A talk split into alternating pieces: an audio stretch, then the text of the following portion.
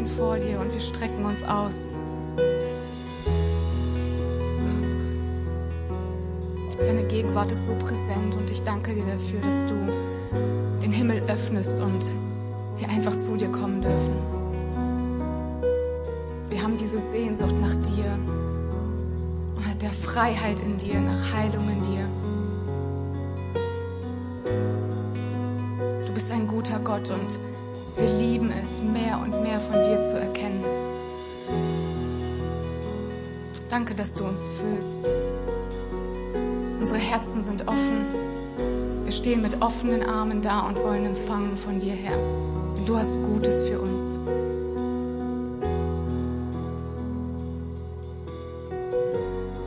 Amen. Oh, was für ein Moment, oder? Ich liebe das, wenn wir zusammen Gott anbeten können und die Band uns einfach jedes Mal so vor den Thron Gottes stellt. Können wir der Band einfach mal einen Applaus geben?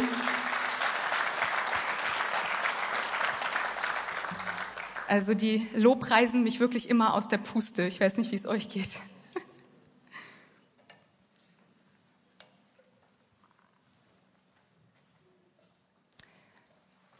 1939 hat die britische Regierung ein Propagandaposter entworfen, um gewappnet zu sein, vorbereitet zu sein für den Fall eines militärischen Anschlages.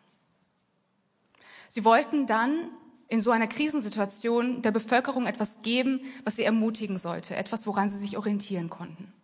Und es macht ja auch Sinn, denn in so einer Krise weiß man nicht, was man machen soll, wie man sich verhalten soll. Da ist es gut, wenn man einen Leitsatz mitbekommt. Und ihr könnt ihn schon sehen. Der Leitsatz hieß Keep calm and carry on. Auf Deutsch heißt das Bleib ruhig und mach weiter. Das sind fünf kleine Worte, die zusammengepackt einen starken Leitsatz erschaffen haben, einen Glaubenssatz, der ermutigt und der Orientierung schaffen soll. Das Poster wurde im Jahr 2000 wiederentdeckt und hatte eine steile Karriere seitdem. Es gehört wirklich zu den VIPs der Poster. Es ist High Society, also Hollywood. Und es ist so berühmt, vor allem in den sozialen Medien, dass viele hingegangen sind und ihre eigene Version daraus gemacht haben. Es gibt zum Beispiel die Version Keep calm and ride a unicorn. Also bleib ruhig und reite ein Einhorn. Denn warum nicht? Oder es gibt den Satz, keep calm and drink coffee. Bleib ruhig und trink Kaffee. Und mein persönlicher Favorit, keep calm and kushai pilmeni. Bleib ruhig und iss Pilmeni. Für diejenigen von euch, die Pilmeni nicht kennen, man sagt, es sind russische Teigtaschen, aber eigentlich sind das Geschenke des Himmels. Und wenn ihr noch nicht das Glück hattet, diese Pilmeni zu probieren, dann hört euch mal um, wer so Russisch spricht hier und dann erwähnt Pilmeni einfach mal und ihr werdet 100 pro eingeladen und dann könnt ihr das auch mal genießen. Das ist mein Trick für euch. Es gibt so viele Variationen von diesem Satz und wir als Elim springen natürlich auch auf diesen Zug auf und sagen, das können wir nicht an uns vorbeiziehen lassen. Deshalb haben wir eine neue Predigtreihe. Wir sind mittendrin und der Leitsatz ist Keep calm and carry on. Bleib ruhig und mach weiter. In den nächsten drei Sonntagen werden wir also in verschiedene Lebensbereiche schauen, in Aspekte unseres Lebens und gucken, wie können wir in diesen weitermachen? Wie können wir weiterkommen? Und jeder dieser Sonntage kriegt seinen ganz eigenen Leitsatz. Keep calm and Punkt, Punkt, Punkt. Ich will natürlich noch nicht zu viel vorwegnehmen.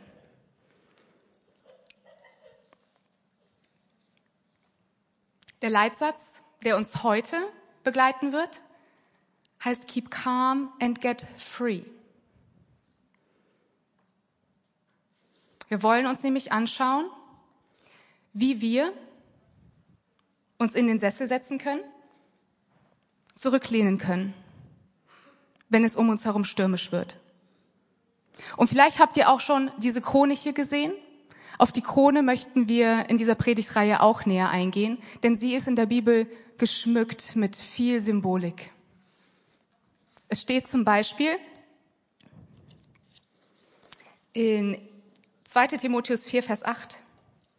Von nun an liegt für mich die Krone der Gerechtigkeit bereit, die mir der Herr, der gerechte Richter, an jedem Tag zuerkennen wird, nicht aber mir allein, sondern auch allen, die seine Erscheinung liebgewonnen haben. Und in Offenbarung 3, Vers 11 steht, siehe, ich komme bald, halte fest, was du hast, damit dir niemand deine Krone nehme. Wie ich schon gesagt habe, wir möchten heute in dem Bereich schauen, was hinter uns liegt. Wie können wir in unsere Vergangenheit schauen, die Krone aufsetzen und vorwärts gucken? Sieht es gut aus?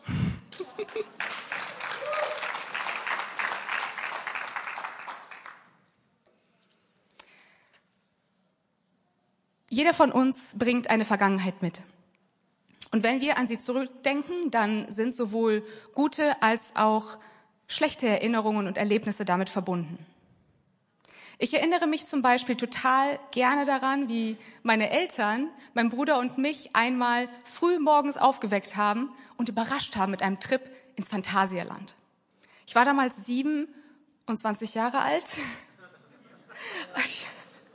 Kleiner Scherz, aber ich liebe Achterbahnparks, also man kann mich bis heute damit überraschen und glücklich machen. Und ich erinnere mich auch total gerne daran, wie Thomas und ich geheiratet haben. Das war ein wunderschöner Tag und die Erinnerungen sind, ach, die erfüllen mich jedes Mal mit Schmetterlingen.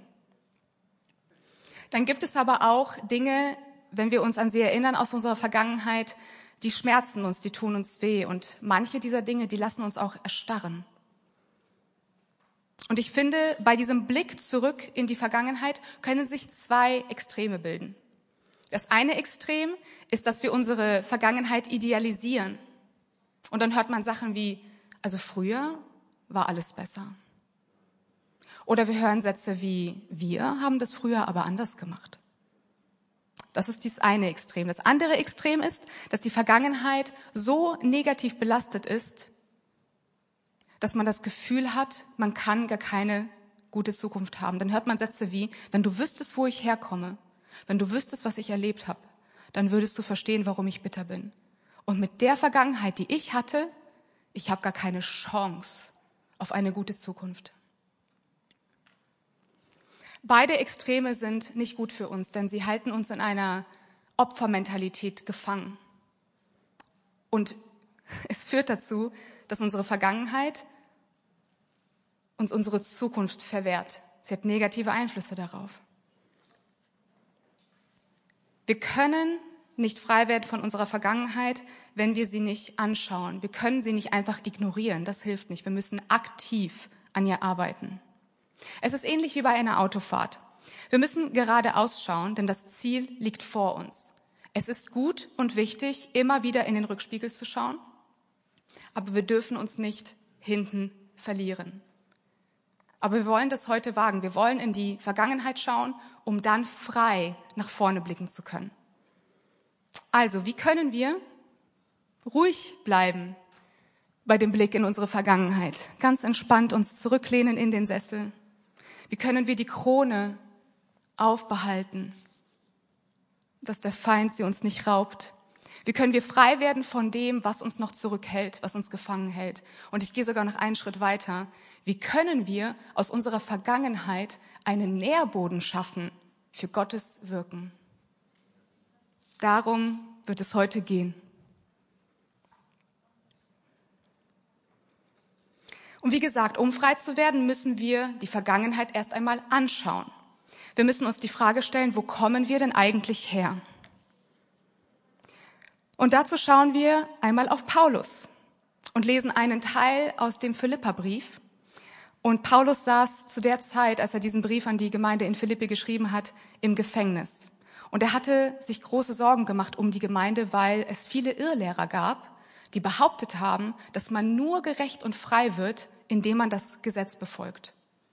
Paulus war es wichtig, dass die Christen verstehen, es ist nicht das Befolgen der Gesetze, das euch frei macht. Es ist allein der Glaube an Jesus Christus, der euch befreit.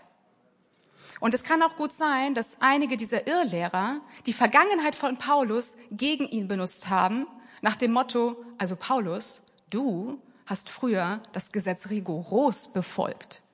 Du müsstest eigentlich auf unserer Seite sein. Und es stimmt, Paulus hatte einen Glaubenssatz, ein Poster, was er verfolgt hat, und das war gerecht nur durch das Gesetz. Und seine extreme Gesetzlichkeit ging sogar so weit, dass er Christen verfolgt hat. Das ist schrecklich, das ist eine schreckliche Vergangenheit. Sein Glaubenssatz hatte furchtbare Folgen. Aber unser Paulus weiß ganz genau, wie er hier in dieser Situation, was er tun soll, als seine Prägung gegen ihn verwendet wird. Und zwar nimmt er seiner Vergangenheit jegliche Angriffsfläche, indem er sie erst einmal einfach annimmt. Er sagt, ja, wenn einer gerecht durch das Gesetz sein könnte, dann bin das ich, da habt ihr recht. Wir lesen dazu in Philippa 3, die Verse 4 bis 6. Er schreibt, ich wurde beschnitten, als ich acht Tage alt war.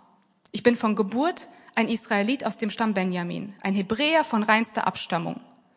Was die Stellung zum Gesetz angeht, so gehörte ich zur strengen Richtung der Pharisäer. Mein Eifer ging so weit, dass ich die christliche Gemeinde verfolgte. Gemessen an dem, was das Gesetz vorschreibt, stand ich vor Gott ohne Tadel da. Paulus war unter den Juden eine Art Superjude und er konnte wirklich an jedes Kästchen ein Kreuz setzen und sagen, ja, das erfülle ich, das erfülle ich, das erfülle ich. Von seiner Herkunft gehörte er zur absoluten Spitze und war Teil der Elite. Und vor dem Gesetz war er tadellos und für das Gesetz ging er über Leichen. Seine Härte und Schärfe führte zum Tod vieler Christen. Aber dann begegnete er Jesus und wurde plötzlich damit konfrontiert, dass das, was er geglaubt hat, Gott gefällt, Gott überhaupt nicht gefällt. Nach dieser Begegnung mit Jesus, wo er erkannt hat, dass Jesus wirklich Gottes Sohn ist, war Paulus erst einmal drei Tage lang blind. Blind weil er von der Herrlichkeit Jesu so hell geblendet worden ist. Wir lesen die Geschichte in der Apostelgeschichte. Dieses Licht, das er gesehen hat, das stand in so einem Kontrast zu der Dunkelheit, die er mitgebracht hat, dass er erst einmal drei Tage blind war. Und ich liebe das. Wenn Jesus uns begegnet, dann haut er uns nicht unsere Dunkelheit um die Ohren. Er kommt einfach mit seiner puren Herrlichkeit und hellen Gnade. Durch diese Begegnung mit dem hellen Licht hat Paulus die Wahrheit erkannt und plötzlich wird seine gesamte Welt auf den Kopf gestellt. Er war der größte Held, der Star unter den Juden und jetzt fällt er plötzlich in ein tiefes Loch der Schuld. Wie kann man mit so einer Vergangenheit leben? Alles wird in Frage gestellt und sein Glaubenssatz stellt sich als Trugschluss heraus. Aber Gott sei Dank wurden ihm die Augen geöffnet. Wörtlich, er konnte wieder sehen nach drei Tagen und auch metaphorisch. Er schreibt weiter in den Versen sieben bis acht. Aber dies alles, was mir früher als Vorteil erschien, habe ich durch Christus als Nachteil erkannt. Denn das ist mir klar geworden, gegenüber dem unvergleichlichen Gewinn, dass Jesus Christus mein Herr ist, hat alles andere seinen Wert verloren. Um seinetwillen habe ich das alles hinter mir gelassen. Es ist für mich nur noch Dreck, wenn ich bloß Christus habe. Paulus weiß ganz genau, wo er herkommt. Und er weiß, er hat erkannt, dass sein Glaubenssatz falsch war. Dass seine Vergangenheit große Schatten wirft und er verheimlicht es nicht. Er steht dazu. Wir lesen in 1 Timotheus 1, Vers 15, dass er über sich selber schreibt, ich selbst bin der Schlimmste von ihnen. Er weiß, wie viel Sünde er auf sich geladen hat. Aber er steht offen zu seiner Vergangenheit und er hat Frieden damit geschlossen. Er zieht jetzt seine Identität nicht mehr aus den Gesetzen, sondern aus Jesus. Und weil er weiß, dass Jesus für seine Schuld gestorben ist, geht er auch nicht zugrunde an seiner Schuld, sondern kann frei aus Vergebung heraus leben. Paulus kann selbstbewusst seine neue Berufung leben, weil er Christus bewusst ist. Vielleicht warst du ähnlich wie Paulus früher in deiner Geschichte ein Held. Vielleicht gehörtest du auch einfach zu der breiten Masse, warst ein Mitläufer, der vielleicht nicht groß aufgefallen ist. Oder du warst einer von denen, auch wie Paulus, der andere Menschen verletzt hat, der ihnen wehgetan hat. Und vielleicht gehörtest du sogar zu den Opfern, das unter anderen Menschen gelitten hat. Deine Vergangenheit ist womöglich geprägt von tiefem Schmerz, den du bis heute mit dir herumschleppst. Frei werden kannst du aber nur, indem du deine Vergangenheit anschaust, guckst, wo komme ich her? Das ist der erste Schritt Richtung Heilung. Wo komme ich her? Und dass du dann sagen kannst, das ist meine Vergangenheit. So war es. Ich akzeptiere es. Und im nächsten Schritt gehen wir dann weiter und schauen, was bringe ich denn daraus mit? Was bringst du mit? Was bringen wir mit an Prägung und Erziehung, das in unserer Vergangenheit geformt worden ist und bis heute Teil unseres Lebens ist? Wenn wir das bei Paulus untersuchen, dann könnte man zu dem Schluss kommen, dass seine Prägung komplett negativ war. Denn sie hat ja schließlich dazu geführt, dass viele Menschen umgebracht worden sind. Und mit Sicherheit wünschen wir uns auch, dass bestimmte Teile unserer Vergangenheit, unserer Erziehung und Prägung anders gewesen wären. Aber es ist nicht immer gleich richtig zu sagen, meine Vergangenheit war so schlecht, sie ist zu nichts mehr zu gebrauchen.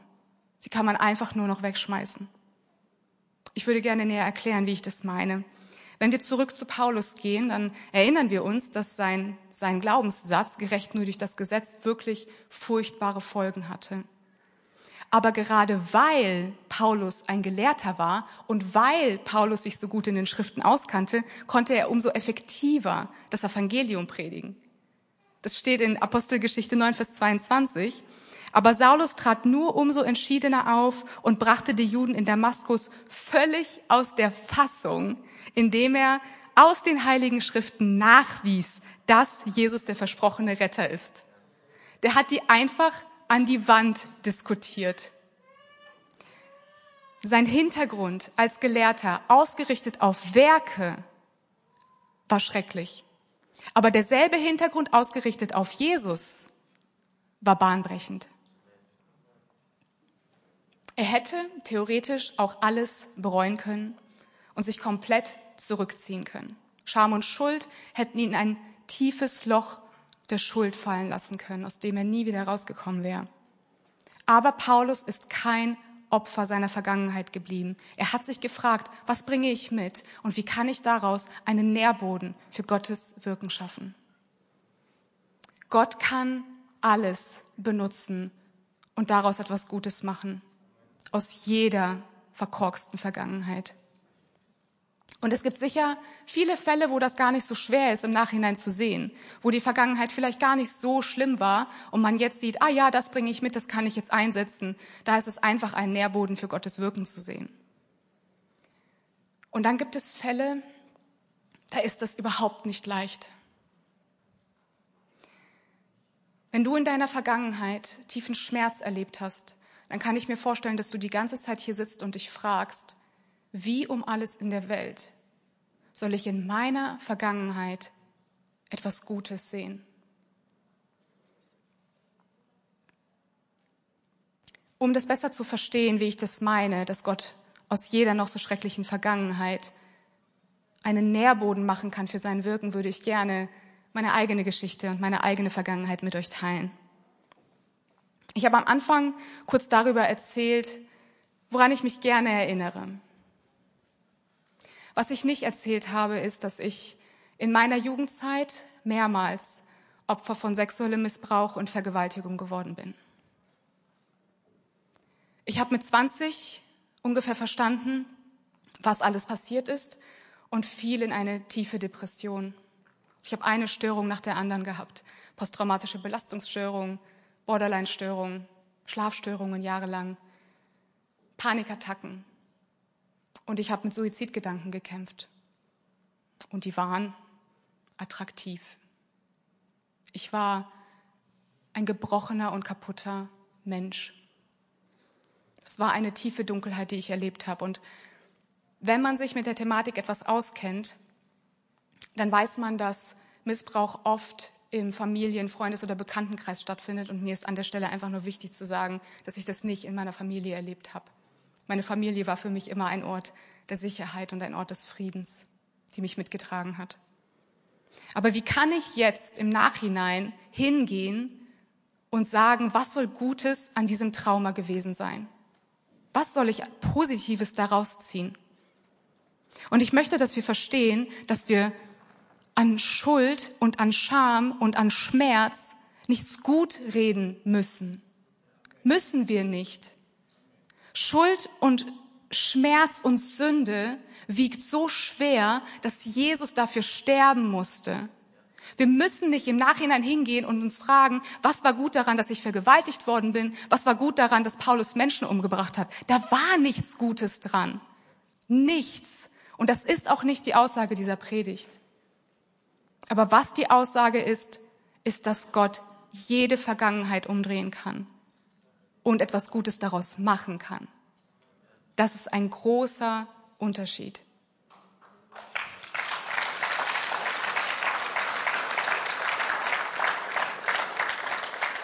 Und ich möchte gerne mit euch teilen, wie Gott aus meinem Trauma einen Nährboden geschaffen hat für sein Wirken. Und möchte gerne über zwei Glaubenssätze erzählen, die ich mitgebracht habe in die gesamte Situation. Zwei Glaubenssätze, die mich durchgetragen haben durch einen langen Heilungsprozess.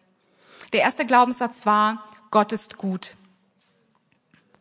Das sind drei kleine Worte, die so mächtig sind, weil sie eine tiefe Wahrheit proklamieren. Gott ist gut. Und wenn man so Dinge erlebt hat, Traumata und von der Vergangenheit einfach so voller Schmerz ist, dann ringt man damit. Glaubt mir, ich habe damit gerungen mit diesen Worten. Ich habe es nicht verstanden. Ich habe Gott angeklagt. Ich habe gefragt, warum. Ich habe gegen seine Brust geschlagen und geweint. Ich war voller Schmerz. Und dann habe ich eine persönliche Offenbarung gehabt. Und die war, meine Umstände definieren nicht mein Gottesbild. Meine Umstände definieren nicht mein Gottesbild. Die Bibel definiert mein Gottesbild. Und das, was ich mit Gott erlebe, definiert mein Gottesbild. Nicht unbedingt das, was ich mit anderen Menschen Schreckliches erlebt habe. Das definiert nicht, wer Gott ist. Gott ist gut, davon bin ich persönlich überzeugt.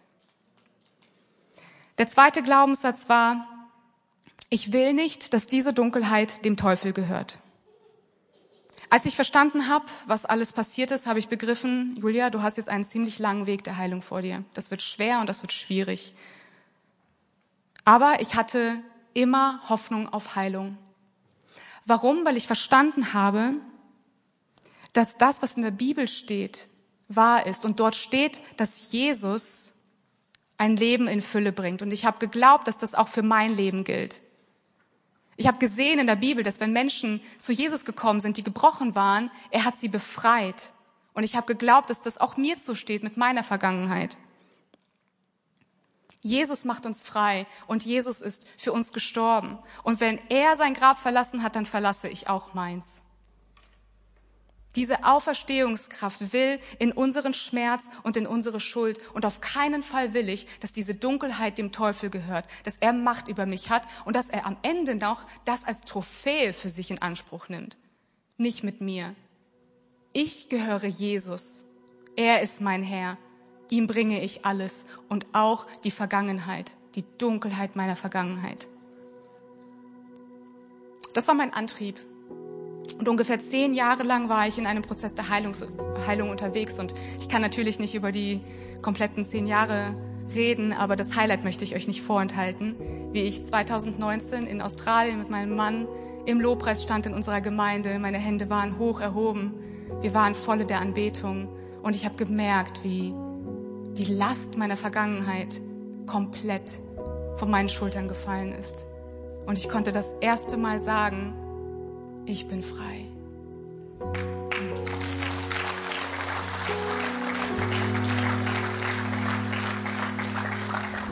Mein Schmerz war echt, aber genauso echt ist die Auferstehungskraft von Jesus. Amen. Unsere Vergangenheit mag dunkel gewesen sein, aber wir kommen nicht mit einem kleinen Streichholz in diese Dunkelheit. Wir kommen mit dem Feuer Gottes. Da ist diese Feuersäule, die vor uns hergeht und jede Finsternis erleuchtet. Wenn ich heute an meine Vergangenheit denke, dann spüre ich nicht mehr den Schmerz und das Leid. Wenn ich heute an meine Vergangenheit denke, dann bin ich frei und ich bin dankbar, weil ich sehe, was Gott mit seinem Licht da vertrieben hat. An meinem Schmerz, aus meinem Schmerz wurde Anbetung und aus meinem Trauma ein Zeugnis. Und in diesem Sinne wurde aus meiner Vergangenheit ein Nährboden für das Wirken Gottes.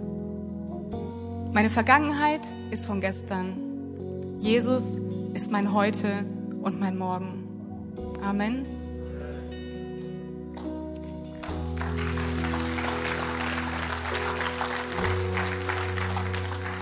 Meine Seele, mein Herz ist ruhig und ich trage die Krone.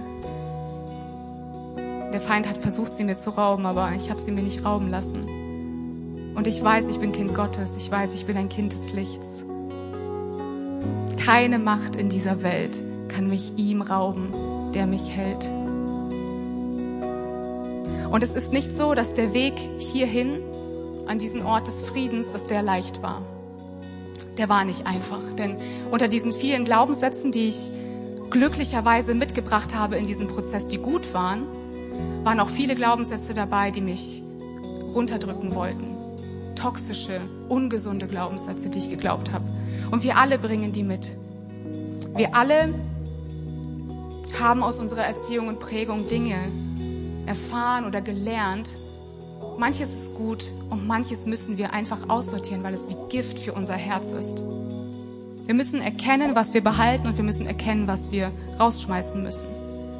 Und ich finde, oft fühlt es sich irgendwie so an, als würde jemand diese lügnerischen Glaubenssätze in unser Ohr flüstern.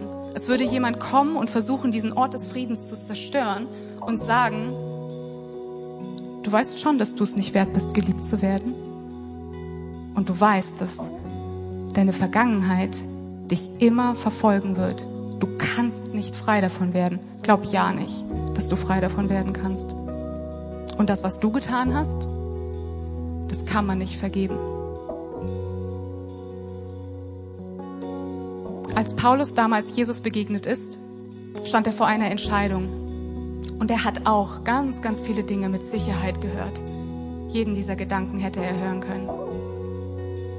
Aber er hat sich dagegen entschieden. Er hat sich gegen diese komische Wolke aus Negativität entschieden und gesagt, nein, ich bleibe ruhig und ich achte auf das, was Jesus über mich sagt. Er hat vertraut, dass Jesus gut über ihn denkt. Er hat vertraut, dass ihm die Schuld vergeben worden ist.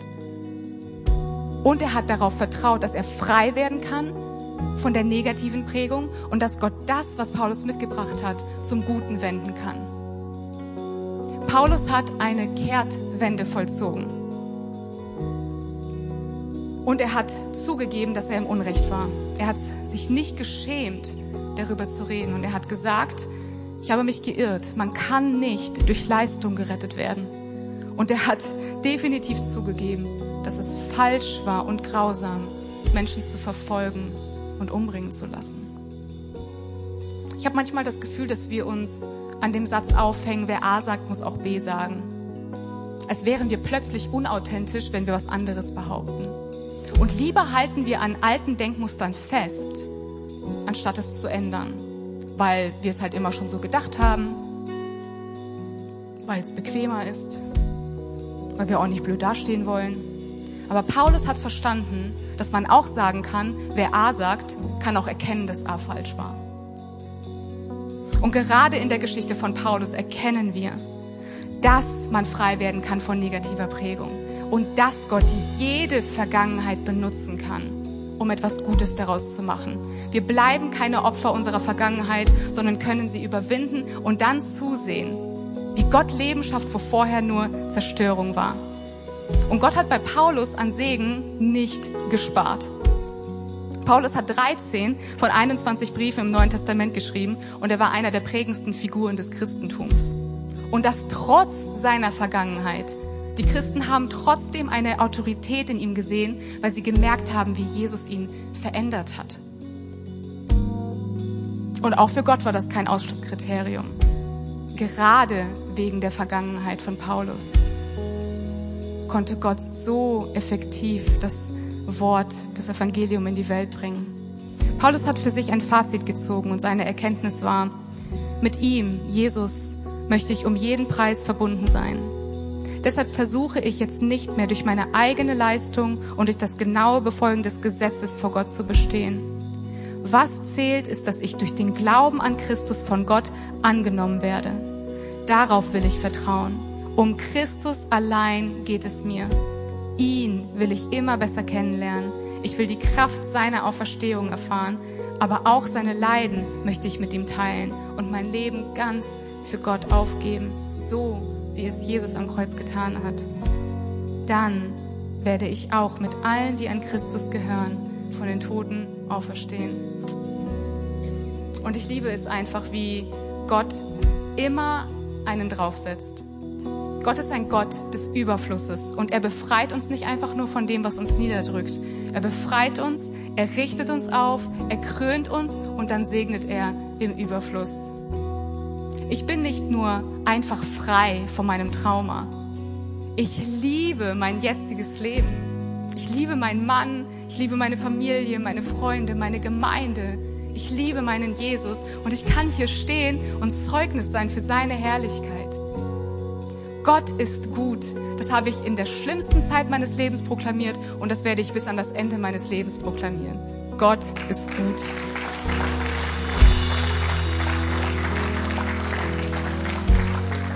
Aber wir müssen uns gefasst machen, denn der Feind wird versuchen, uns diese Krone zu rauben. Und er wird uns immer wieder versuchen, mit unserer Vergangenheit niederzudrücken. Aber was machen wir, wenn er uns an unsere Vergangenheit erinnert? Da erinnern wir ihn an seine Zukunft. Also wir können entspannt in diesem Sessel sitzen. Wir können die Krone aufziehen und wissen, dass Gott Gutes über uns denkt und dass er Gutes aus unserer Vergangenheit machen kann, weil es nicht auf unsere Vergangenheit ankommt, sondern nur auf Gott und auf Jesus. Keep calm and get free. Und ich finde, ich weiß nicht, wie es euch geht, aber ich finde, heute ist ein guter Tag zum Freiwerden.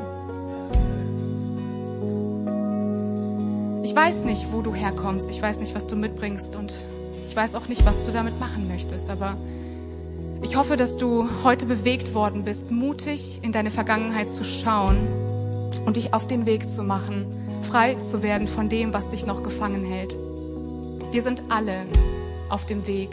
Und auf diesem Weg ist es gut, Meilensteine zu haben. Einmal, um Dinge zu feiern, um zu sagen, hier habe ich es her schon geschafft. Und auf der anderen Seite auch zu sagen, heute erinnere ich mich daran und heute ermutige ich mich, dass ich nicht aufgeben werde. Vielleicht sitzt du heute Morgen hier oder du schaust von zu Hause aus online zu und du bist bereits mit Jesus unterwegs und merkst aber, da gibt es Bereiche in deinem Leben, Jesus muss da noch mal rein und diese Auferstehungskraft muss da noch mal wirken. Du willst nicht mehr mit einem Streichholz in deine Vergangenheit rein, sondern du willst mit diesem Feuer Gottes da rein und Licht schaffen. Heute ist ein guter Tag zum Freiwerden. Ich würde uns gerne bitten, die Augen zu schließen, damit wir einen Moment haben können, wo wir innerlich ruhig werden. Und ich will dir diese Frage stellen. Möchtest du heute einen Meilenstein für dich kreieren, wo du dich bewusst entscheidest, ruhig zu sein und dich zu befreien von dem, was dich noch fesselt. Wenn du dieses Zeichen heute setzen möchtest, dann lade ich dich ein, es jetzt bewusst in deinem Herzen zu entscheiden. Sag ja, heute möchte ich frei werden. Und weil ich gerne für dich beten würde, kannst du mir ein kleines Handzeichen geben, wenn du das heute für dich gesagt hast und sagst, ja, heute, heute möchte ich frei werden. Ich bin ruhig und ich werde frei.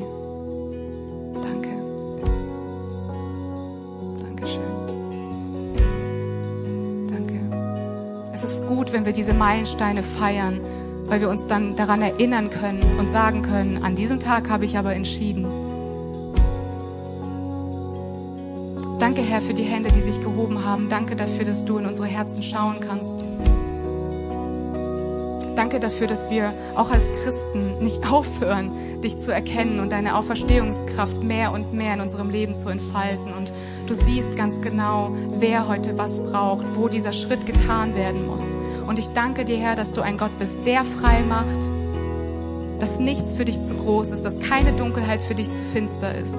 Du bist der Herr der Herrlichkeit, der Herr des Lichts und wir gehören dir. Wir sind Gottes Kinder, Kinder des Lichts. Dunkelheit hat nichts mit uns zu tun. Danke, dass du Herzen bewegst und wir uns heute entscheiden können. Ja, ich möchte diese Auferstehungskraft in meine Vergangenheit mit hineinnehmen, damit ich frei in Richtung Zukunft blicken kann. Danke, Herr, dafür. Amen. Ich habe aber noch ein zweites Anliegen. Und vielleicht bist du heute hier und kennst Jesus noch gar nicht. Du bist vielleicht zu Besuch hier, jemand hat dich mitgebracht oder auch zu Hause, du bist irgendwie hier drüber gestolpert und hast zugesehen. Ich möchte dich auch einladen zu reflektieren, was du in deiner Vergangenheit mitbringst und dir einfach nur sagen, du musst nicht da weitermachen, du musst deine Vergangenheit nicht mit in deine Zukunft schleppen gibt eine Person, die dich frei machen kann und diese Person ist Jesus Christus.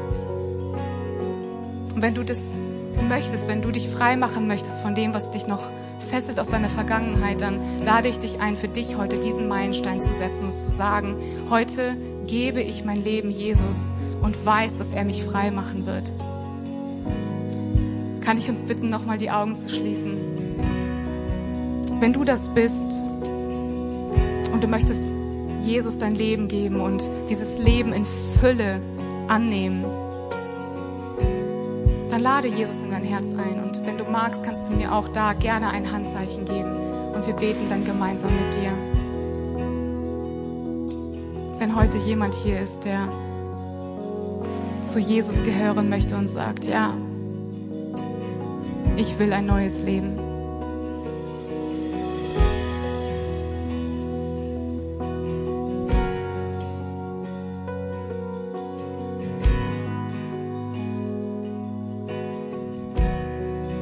Herr, danke für jeden einzelnen Menschen hier. Danke für jedes Herz. Danke, dass du uns alle kennst.